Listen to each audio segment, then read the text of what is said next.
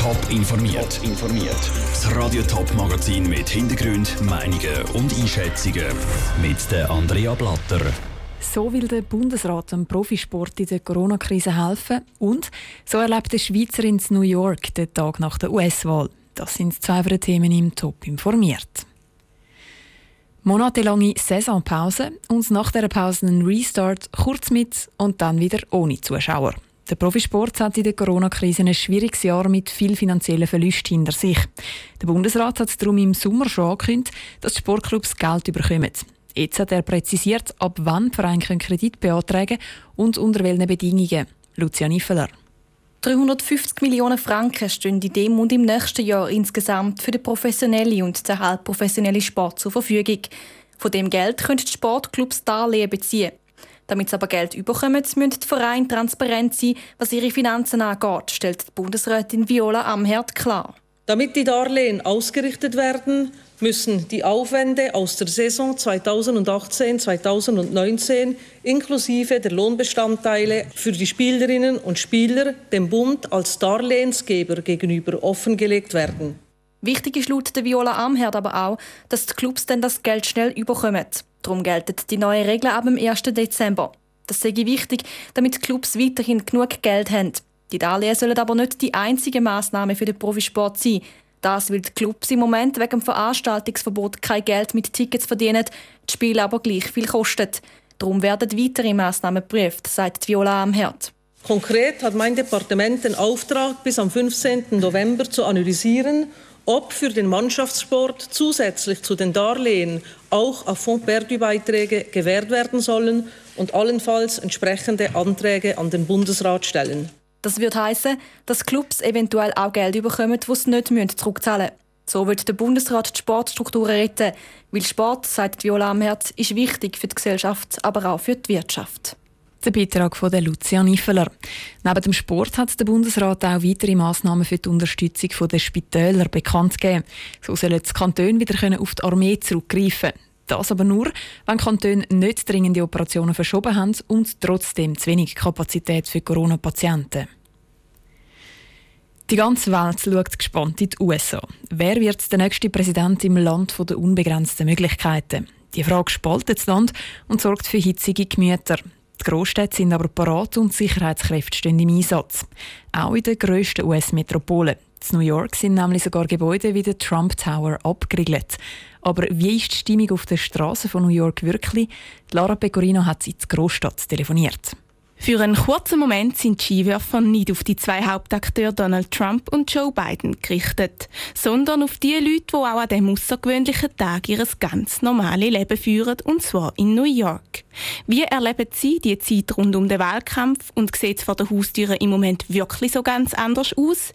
Ja, sagt Natalie Marquardt von der German International School, wo in New York lebt und arbeitet. Gerade am Sonntag zum Beispiel haben wir auf dem Highway riesige Karawane gesehen. Es sind jetzt 50 Autos, alle mit der amerikanischen Flagge draussen. Und die fahren dann einfach mal, ja, wahrscheinlich zwei, drei Stunden über die Highways, da jetzt bei uns in New York. Viele Bewohner haben auch ein I voted, also ein Ich habe gewählt Kleber an und zeigen, dass sie ihre Stimme abgegeben haben. Im Stadtzentrum macht sich die US-Wahl dann aber auch anders bemerkbar, sagt Nathalie Marquardt. In New York City sind Geschäfte zum Teil verbarrikadiert mit diesen Holzplatten. Das ist so. Und es ist schon ein bisschen von der Stimmung her, denke ich, man ist so ein bisschen Ruhe vor dem Sturm. Außerhalb vom Zentrum laufe der Alltag zwar noch normal ab und die Läden sind wie gewohnt offen. Auf den allfälligen Sturm bereitet sich die ein oder andere Familie trotzdem schon jetzt vor. Wenn man untereinander redet mit unseren amerikanischen Freunden, die sagen alle schon, ja, also wir müssen aufpassen und am Wochenende schauen wir dann, haben wir hoffentlich genug eingekauft. Die gehen ein bisschen in die Richtung. Da gibt es sicher auch solche, die da überhaupt keine Bedenken haben und sagen, nein, das geht alles genauso weiter, auch nach dem Wahlergebnis. Die Lage ist also noch einigermaßen ruhig. Falls die Stimmung nach dem Wahlergebnis sollte kippen und sie den Straßen von New York könnte gefährlich werden, ist aber auch Natalie Marquardt mit Lebensmitteln ausgestattet, damit sie ein Haus nicht müsste verlassen. Der Beitrag von Lara Pecorino. Das Rennen um den Präsidententitel das läuft also noch. Aktuell ist noch alles offen. Es fehlen nämlich noch die Resultate aus neun wichtigen Staaten. Radio Top informiert dann weiter, sobald es neue Ergebnisse gibt. Seit knapp einer Woche haben in der Gemeinde Trutiken etwa 500 Leute kein Trinkwasser mehr. Das, weil Fäkalbakterien in die Leitung geraten sind. Wenn das Wasser wieder sauber ist, das kann die Gemeinde im Moment noch nicht sagen. Das Leitungswasser ist ja nicht nur zum Trinken, die Leute brauchen es auch zum Zähneputzen oder zum Gesicht waschen. Wie jetzt die Gemeinde in dieser außergewöhnlichen Zeit schlag kommt, im Beitrag von Sabrina Zwicker. In ist diese Woche ein Haufen Wasser abgekocht worden. Das, wenn die Leute damit wollen, ihre Zähne putzen, abwaschen oder einen Kaffee oder Tee machen. Die Gemeinde hat sich also ein bisschen umorganisieren So zum Beispiel auch die Primarschule in. Dort gehen die Kinder normalerweise immer wieder einmal einen Schluck Wasser vom Hahn trinken. Das haben sich die 24 Schüler diese Woche laut dem Schulleiter Roman Scher abgewöhnen. Sie nehmen mal die meisten von die einen selber gemachten Tee in einer Wasserflasche mit die es abgekocht haben und gleichzeitig stellt die Schule auch Mineralwasser zur Verfügung. Die Schüler kommen aber gut damit klar und fürs Handwaschen ist das Wasser nicht gefährlich. Dem Schulleiter Roman Scher gehört auch der Wielandbeck zu Trutiken. Dort braucht das Wasser den lieblangen Tag zum Backen, Kochen, Putzen oder Abwaschen. Aber ich habe es relativ ring. Wir holen jetzt extern Wasser. Das heisst, äh, wir arbeiten mit emaillierten Milchkannen, wo man halt das Wasser täglich holen und im Betrieb brauchen. Und das, was halt nicht lange, das ist halt nach wie vor zum, zum Putzen, wird halt abgekocht. Auch der Trutiker Weinbauer Niklaus Zahner braucht normalerweise einen Haufen frisches Wasser, um die Trauben zu putzen oder die Geräte zu reinigen. Zum aktuellen Zeitpunkt sieht das aber gerade nicht der Fall. Es wäre jetzt blöd gewesen, wenn das mit in der Weinlese passiert wäre, wo man da täglich natürlich viel Wasser braucht.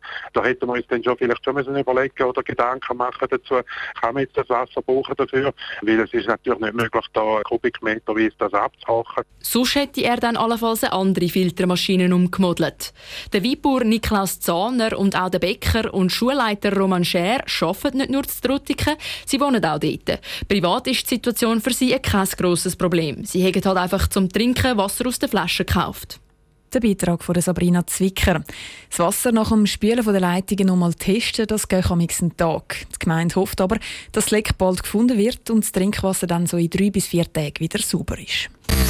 Top informiert, auch als Podcast. Mehr Informationen gibt es auf toponline.ch.